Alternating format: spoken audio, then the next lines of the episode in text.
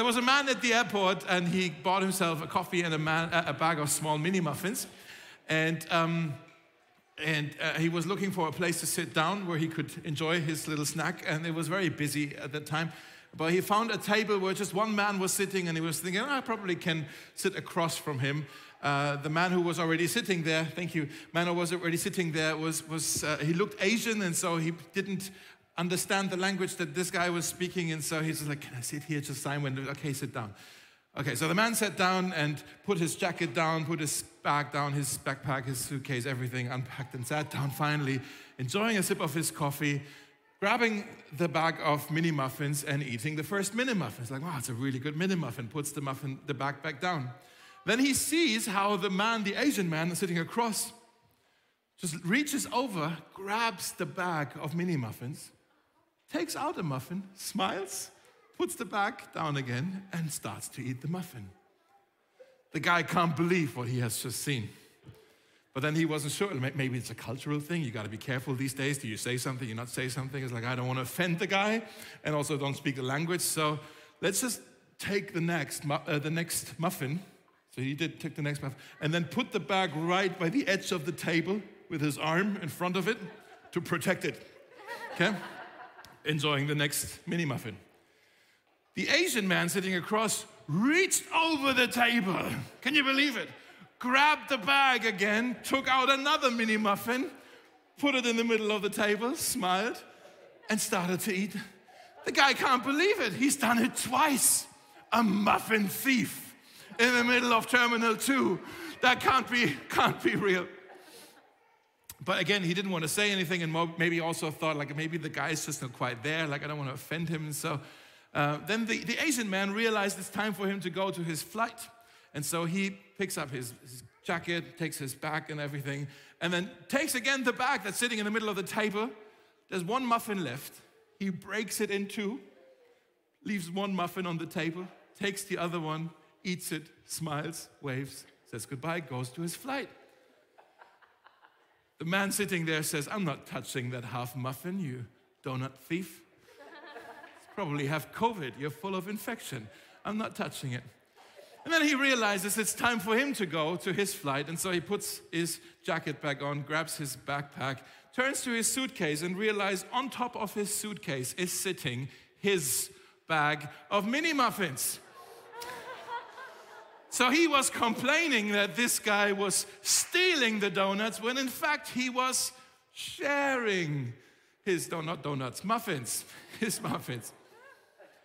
How's that for a start into this subject for today on generosity? Yes, you can clap for that story. It's not my story, but it's a clap. Anyways, so we, uh, we are talking today about generosity, about uh, the heart of sharing. We are in the middle of a series uh, through the Gospel of Mark. We call it All Eyes on Jesus.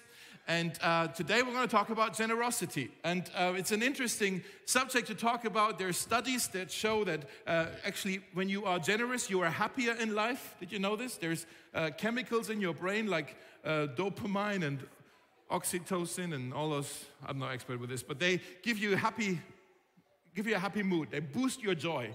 And when you are generous, when you are sharing, all those chemicals, they start to kick in. Jesus knew that as well. And uh, he actually said in Acts chapter 20, you can see this on the screen, what Jesus said. He says, It is more blessed, what does it say? It's more blessed to give than to receive. It's more blessed, you're more happy when you give than when you receive. Now, we think the opposite, don't we? We always think, well, if I have this, then I will be happy.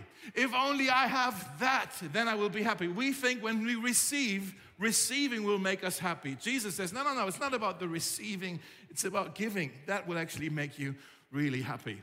The opposite or the antidote to our greed is generosity. Maybe you want to write this down, this sentence on the screen. Generosity keeps the things I own from owning me. Generosity keeps the things I own from owning me.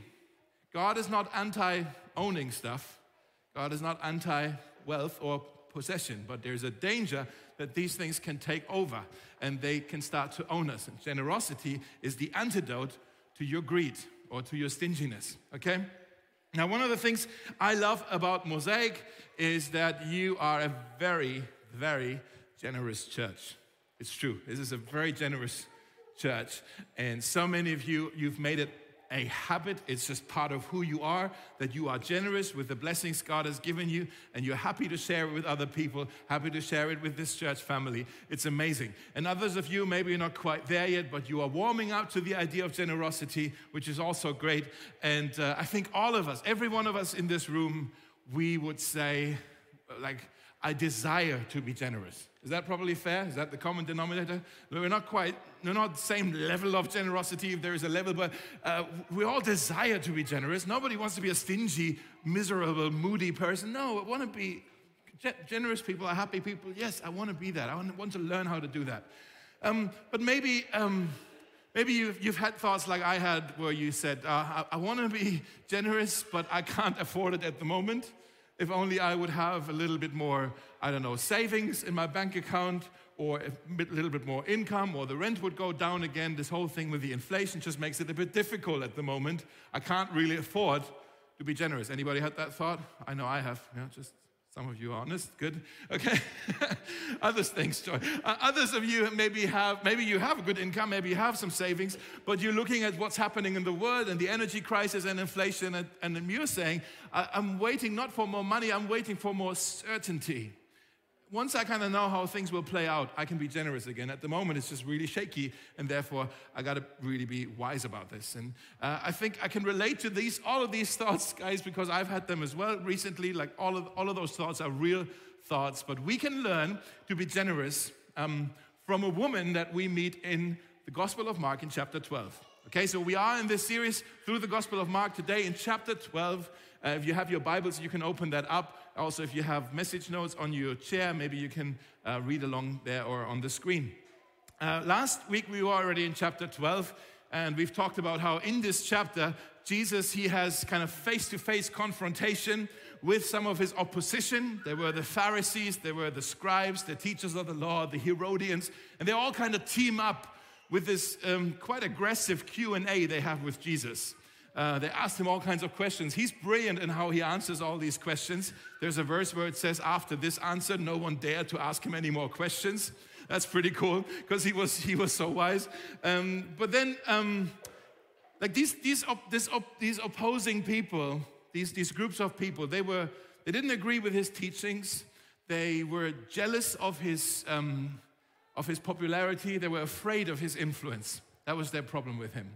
Uh, and now here's what Jesus says in chapter 12, verse 38. He says, Watch out. He's talking to his disciples. Watch out, guys, for the teachers of the law. They like to walk around in flowing robes, like people in Friedrichshain maybe are walking around in flowing robes. I don't know. This is interesting there. and they like to be greeted with respect in the marketplaces and have the most important seats in the synagogues and the places of honor in banquets. They devour widows' houses and for a show make lengthy prayers. These men will be punished most severely. Let's pause right here. Remember, Jesus is saying this in the temple in Jerusalem which really is the headquarters of the Pharisees, okay, of the teachers of the law. They're, they're around everywhere. Wherever you look, they're walking around with their long robes, kind of trying to be important. And Jesus doesn't mince his word, does he? He, he, says, he says, hey, watch out for these guys. But really, watch out for these guys. They are a threat to you. They are not what they seem. They are dangerous. You got to stay away from them. You got to keep your guard up. They are religious hypocrites they are running after the wrong things. Quite courageous, isn't it? Um, no political correctness for Jesus in this situation. He just said what was on his heart. Um, and he's calling them hypocrites. Um, we got to understand in, in, the Greek, uh, in the ancient Greek times, the, the Greeks, they had uh, these theaters, theater plays. And the way they would do that is there were, was maybe a play with, in, in the play, there were like 20 different roles, but they only had a handful of actors. And so one actor would play several roles in the same play. The way they would do that is they would go off stage, put on a mask in front of their face so you know, okay, now he is this person. And he walks up, does his thing, ha ha ha, goes back off, takes another mask, plays another role, okay? The word for actor in the Greek is the word hypokritos, okay, where we get the word hypocrite from. Somebody who's wearing a lot of masks. And Jesus is saying, These guys are fake. They are wearing a mask. Don't be impressed with this facade. They are playing, they are acting, they are pretending, but really behind their facade, there's someone else. Let's put these verses up again and let's look at what Jesus is saying about these uh, teachers of, of, the law. He's saying they walk around, and you put them up again? They walk around in flying and fl- flowing robes, which means they want to be perceived as rich and as important. Okay? He's saying they want to be greeted with respect by everyone really what was, what was, happening is wherever they showed up, whether in the temple or in the city, wherever they showed up, people stood up from their seat and they were greeting them and saying, Rabbi, Master, nice to see you, sir. Like, that's kind of the respect they, they wanted. Um, they wanted the most important seats in the synagogue, which the way the synagogue was set up is there was obviously the, the, the, the, the area where the congregation was sitting, and then there were chairs in the front facing the congregation where the teachers of the law would sit to see the people and to be seen by the people. That was more important, even, okay? That's where they wanted to sit. And also, when there was a banquet, a dinner, they wanted to sit at the important seats. Like, remember, this was an honor shame culture, and they said, Ah, we want to sit next to the host, next to the master of the ceremony, where the important conversations are happening. That's where we need to sit, not at the end of the table, this, this, the seat of shame. No, we want to have the seat of honor. And then it also says they are devouring widows' houses, which is, uh, I looked it up, it's a bit of an idiom at the time, what Jesus was using here. And he's saying they rip people off unashamedly. They rip people off. We got to remember that the teachers of the law, they were half theologian and half lawyer because they were representing the law. And so they weren't just involved in religious stuff, they were also involved in all kinds of civil matters, including things about money. And they always tried to get their own gain out of it. That's what Jesus is saying. And then also for show, they are praying lengthy prayers, which means they're trying to be impressive with their spirituality and with, yeah, with, with how, how holy they seem to be. And on the surface, when we, when we look at this list, I don't know about you, I'm kind of rolling my eyes at them and I'm going, oh, these Pharisees, these hypocrites. I'm so glad I'm not like them. um, let's look at this list again. I actually have just a few words written down. It's like, what is it that greedy people run after? Because when we look at it, this like, if we just rephrase it a little bit, uh, maybe this is going to start to hit home. Uh, let's peel the onion here. What is he saying? They had an unhealthy emphasis on fashion and appearance, which means they were craving attention. Oh, we would never do that. No? Okay. Um, they were obsessed with respect and fame and status, which means they were craving honor, right? They had the, the, what I call the peacock factor like, hey, look at my feathers, come on, respect me right? Uh, they desired places of power and prestige in the synagogue, which means they were craving influence. Okay? They were, um, they had a strong sense of pride where they wanted to sit. They wanted, uh, they craved a superior, I can't say that, super, superiority. It's a weird word. Who came up with that? Superiority. It's this thing about, I sit over here, you sit over there, right? They were uh, greedy for money and wealth. They craved, they were craving riches. And also they were showing off their spirituality, which means they were craving admiration. They were craving to be envied. And you know what? When we just change the language here a little bit, suddenly this description of hypocritical people starts to look a lot like me. And at least a couple of you. But definitely looks like me. Yeah, and uh, Jesus is, it, by the way, Jesus is not saying that any of these things on the list are wrong things, but he's saying don't run after them. Be careful with them. You think they give you life, they don't. And also be careful, have your guard up when you are around people who are running after these things. Okay? Now, in verse 41, the story continues. Jesus, after he said all that, he sat down opposite the place where the offerings were put, and he watched the crowd putting their money into the temple treasury. Let's pause right here again. So Jesus, he sat down, he was teaching all day, was uh, debating all day in the temple, and now he's tired. And he sat down in an area at the temple where you were actually allowed to sit down, kind of in more the outside of the temple, where people were bringing their offerings. And I assume there were some benches or kind of some area where people used to sit in the temple. And I love actually what's happening here is that Jesus is doing some um, people watching. How many of you love, like me, you love the activity of people watching? It's surprisingly entertaining, isn't it? Come on, have your hand up. Like, yes, you sit, you sit in coffee shops, you're supposed to work, but you're just staring in front, in front of your lap, just looking at people, uh, strangers who are oblivious to your stare. Like, you love watching. There's so much you can, if you're observant, uh, you can find out so much about people by just watching them. Like, you can tell um, maybe by the clothes they wear or by what kind of car they get out of. Like you can tell about kind of which economic class people are in generally. Uh, you can tell about um, maybe their um, emotional status. Oh, he, she seems really happy. He seems really depressed, or he's really tired, or something. Yeah. You can tell about people's personality. Oh, he's a morning person. She's not a morning person.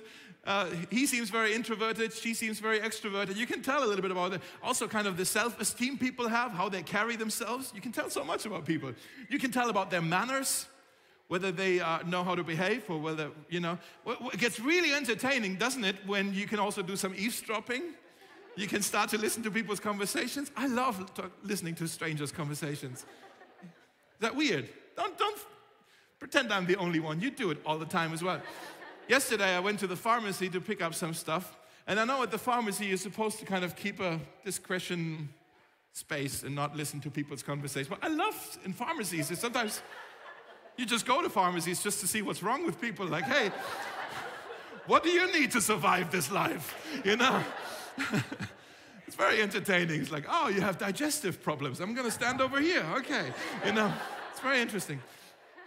Or when you're sitting on the U-Bahn and people having an argument, like strangers, you're not involved. Like, I don't care who wins. Like, it's very entertaining, though, to.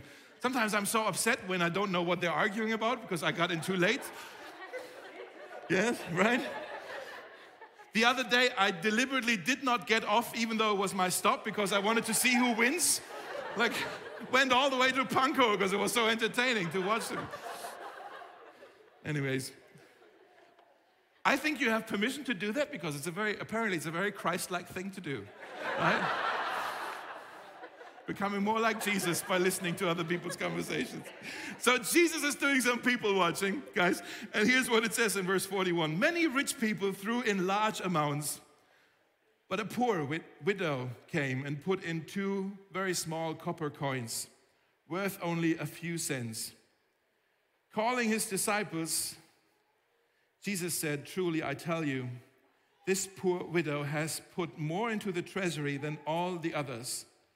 They all gave out of their wealth, but she, out of her poverty, put in everything, all she had to live on. Now, imagine this scene that Jesus is uh, observing here.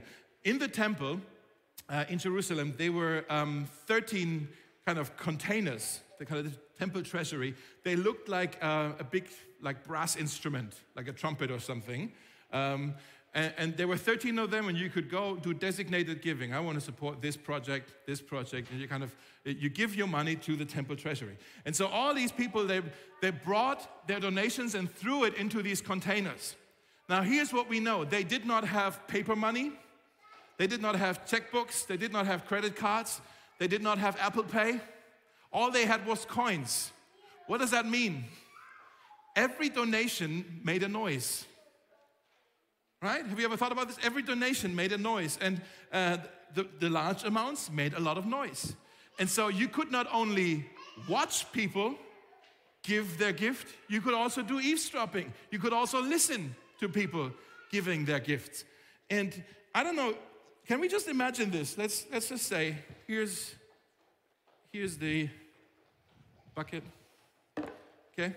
If, if you are weird like me, and um, And, and you would be sitting where Jesus was sitting. Maybe, can I just sit over here? I'm going to sit with you, okay? So I'm going to sit here, watch this happening. Hi. Hi, guys. Um, and and you, you, we're starting to play a little game with each other. Like people come, like this guy's coming, and then, we, then we're wondering, what are, you, what are we thinking? Is this going to be a loud one? No, you think? He's the stingy one. Let's see what's happening. Oh, yeah, it's, louder than I thought. Yeah. All right, okay. What was the next one? Oh, look at her. She has, she has nice shoes. Like, if she can afford nice shoes, then she can give lots of money to. It's all credit card. Oh, ah, yeah. Let's see. Okay, she's praying. She's one of those. Okay. Yes, okay. Uh huh. Ooh, oh, yeah, yeah, yeah. That was very impressive there. Oh, ah, yeah, yeah. Oh, this is not going to be much. Look at this poor fella. That's not, there's just not, he doesn't have much. Look at him. Ooh, it's more than I thought. He must have made an inheritance or something It's like this. Yeah. Yeah. Is there one more? Oh, look, she came all the way from Nigeria to bring her offering. what do you think? It's a big one? Yeah? Oh, praise the Lord.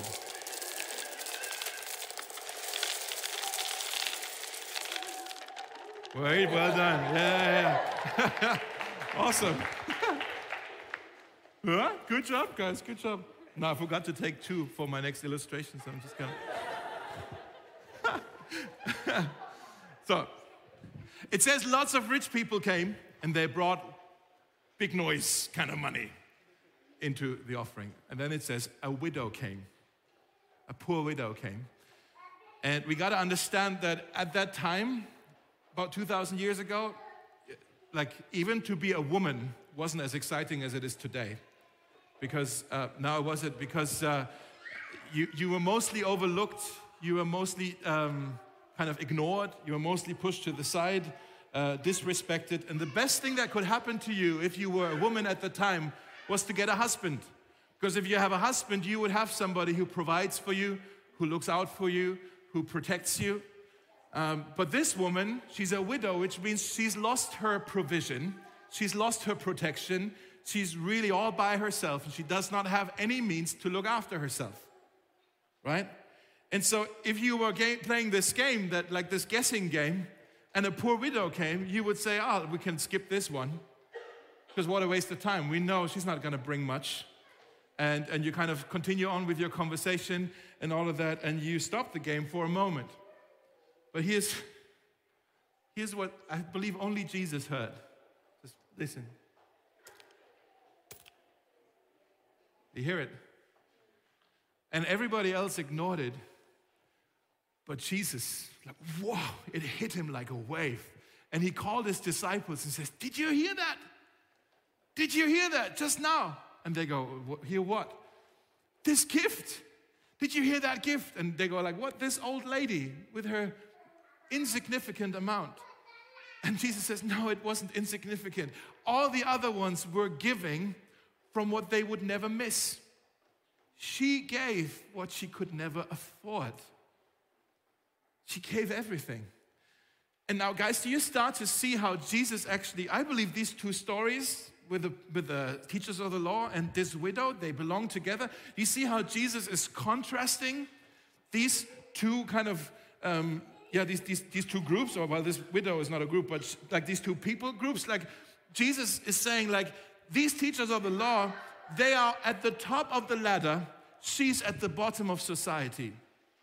They are known, they are VIPs, they are celebrities. She is nameless, ignored by everybody. They are all about power and influence. She is the symbol of helplessness and tragedy. They are all about receiving. She's all about giving. They are all about impressing God with what they do for Him. She's all about trusting God with the little that she has. They are all about image. She's all about sacrifice. And Jesus says, Look at her. She gave not only one, she gave two. Isn't that crazy? She gave two small copper coins. She gave everything. Jesus points to her and says, Imitate her. She's got it. That's my girl. She's figured it out. But keep your guard with them. Watch out for them who are only pretending. Do you see what he's doing? We can learn so much on generosity from this widow. I just want to give you three things right now if you want to write them down, and then we'll sing again. Uh, the first thing we can learn from her is that generosity is an act of worship. Generosity is an act of worship. Oftentimes we think worship is just about singing songs. I would say singing songs is part of worship. Singing songs can be an expression of our worship, but there can be all kinds of other things that are also expressions of our worship. Like when you serve on children's ministry or on the visuals team, that's can, that can be an act of worship. When you share your faith with unbelievers, that can be an act of faith, uh, an act of worship. When you uh, hold on to God in the middle of pain and crisis, that's an act of worship, right? Generosity is an act of worship. Whatever it is that you're doing, if you do it, if your heart motivation is because you do it because you love God, then it's an act of worship. So, giving as well. And, and in, in Philippians 4, it says, Your gifts are a sweet smelling sacrifice, like a sacrifice that was burned in the, uh, in the temple, uh, a sweet smelling sacrifice that is acceptable and pleases God. God rejoices over it, He delights in it. This widow, she brought her donation to the temple, not just to fund some kind of ministry projects they had going on in the temple, but she brought it there because it was her expression of worship. As you would do when you go to the temple, you worship. And she knew she didn't have much, but what she had, she had received from God. And so when we do that, when we worship God with our giving, we're saying the same thing. We're acknowledging Jesus Father, God, everything that we have comes from you, including our income. Yeah, we worked for it, but who gave us the ability to work? It's you, God. Who gave us the energy and the, the gifts to work? It's you, God. We have that from you. Our health, our, our energy to do it, we have that from you. The rain and the sunshine that makes things grow, everything that we have is from you. God, you are the giver of life. You are our provider, our sustainer, our enabler. That's you. And so we have so much grace that we've received from you. We can point to so many blessings. We can count our blessings and we can share our blessings. And so we gladly give back from what we have received from you. We give back to you. Make sense? So this widow, she had decided in her heart, my poverty will not stop my generosity. She has decided in her heart, my loss will not limit my worship. My loss. That's for somebody here. My loss will not limit my worship. And she brings it to the temple as an act of worship, all that she has. Now, these two copper coins, I'm not going to use this. I think there's a picture here on the, on the screen of the actual copper coins of what they looked like back then. They were called leptons, okay? They were the smallest money unit that they had at the time. Couldn't go much smaller, like our one cent piece, maybe, yeah? Um, apparently, 100, 128 leptons made up one denarius. And one denarius was the um, kind of the day's wage for the average worker. You made one denarius per day, 128 leptons. Which means, I did the math, to give two leptons was worth 7.5 minutes of your time. Okay, not much, but that's all this woman had. And to society, they looked at her donation and said, okay, 7.5 minutes. That's all you bring. That's what, how much it was worth to society. To Jesus, her donation was worth eternity. Eternity, because he looked at her heart of worship. Maybe you want to write this down. Generosity honors God, and God honors generosity. Generosity, it honors God, it worships Him, but also God delights in it. He, it's pleasing to Him, and He honors it, uh, our generosity. That's why, again, why Jesus pointed to her and not to the, teacher, the teachers of the law as the example to follow, to imitate when it comes to a heart of worship and devotion. Okay? Second thing we can learn from her is generosity is a costly sacrifice. It's a costly sacrifice. Again, she drops her two coins, and Jesus, it hit him, hits him like a wave, and he says, Did you see that? Did you hear that? And he says, She gave out of poverty, out of her poverty, and she put in everything. What does that mean? It wasn't the size of the gift that impressed Jesus, it was the sacrifice of the gift that impressed Jesus. Not the size, but the sacrifice. She didn't just give something, she gave everything. When Jesus looks at how much is being thrown in this bucket, he's not looking at how much is actually being thrown in, he's looking at how much stays in our pockets. He's not at looking at the amount given, he's looking at the amount that we keep to ourselves afterwards. Does that make sense? He's looking, so he's not impressed with the sum, he's impressed with the, with the, with the sacrifice, or he's, he's, he's measuring the sacrifice. Maybe you want to write this down. Jesus does not measure generosity by the sum, but by the sacrifice. He does not measure it by the portion or in portion, but in the proportion. In the proportion. Does that make sense what I'm saying? It's too mathematical for you today, isn't it? I don't get it either, but that's what's heavenly math. Let me explain it with another story. Uh, in Second Corinthians 8, uh, there's, there's a passage here where Paul writes this letter, obviously, to the church in Corinth.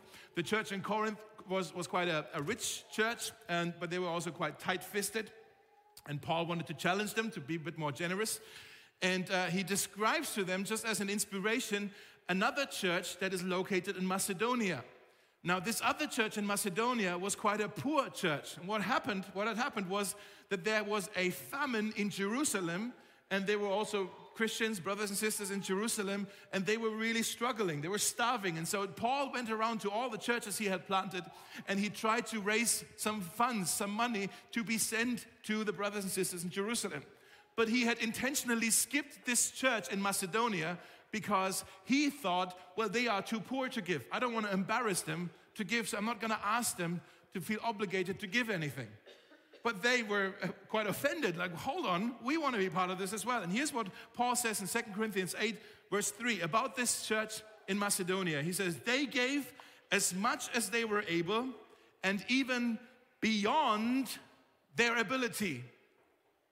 How's that possible? Beyond their ability. That's, that's sacrifice, guys. Entirely on their own. They urgently pleaded with us for the privilege. Isn't that beautiful?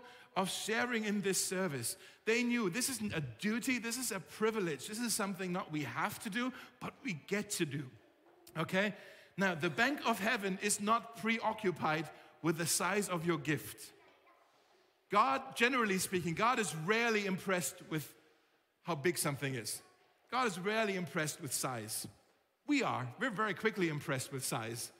God isn't. Right? He measures generosity proportionately. So he looks at that woman and says, She gave two coins out of two coins. That's 100%. Wow, I honor that. What a sacrifice. God looks at the church in Macedonia and says, Oh, they were giving beyond their ability. How does it even work? Like, did they, did they like get money from the bank so they can give it to this donation? Like, like that, how does that even work? Like, what sacrifice? It's sacrifice. I honor that. Okay, number three, real quick. Generosity is a proof of trust. Generosity is a proof of trust. Uh, it says she put in everything, all she had to live on. This word here for to live on is the Greek word bios, which we know from biology, which really means she was giving her entire livelihood. It wasn't that Jesus was saying, Oh, look at her. She, um, she didn't go to Bonanza's this morning to get a flat white.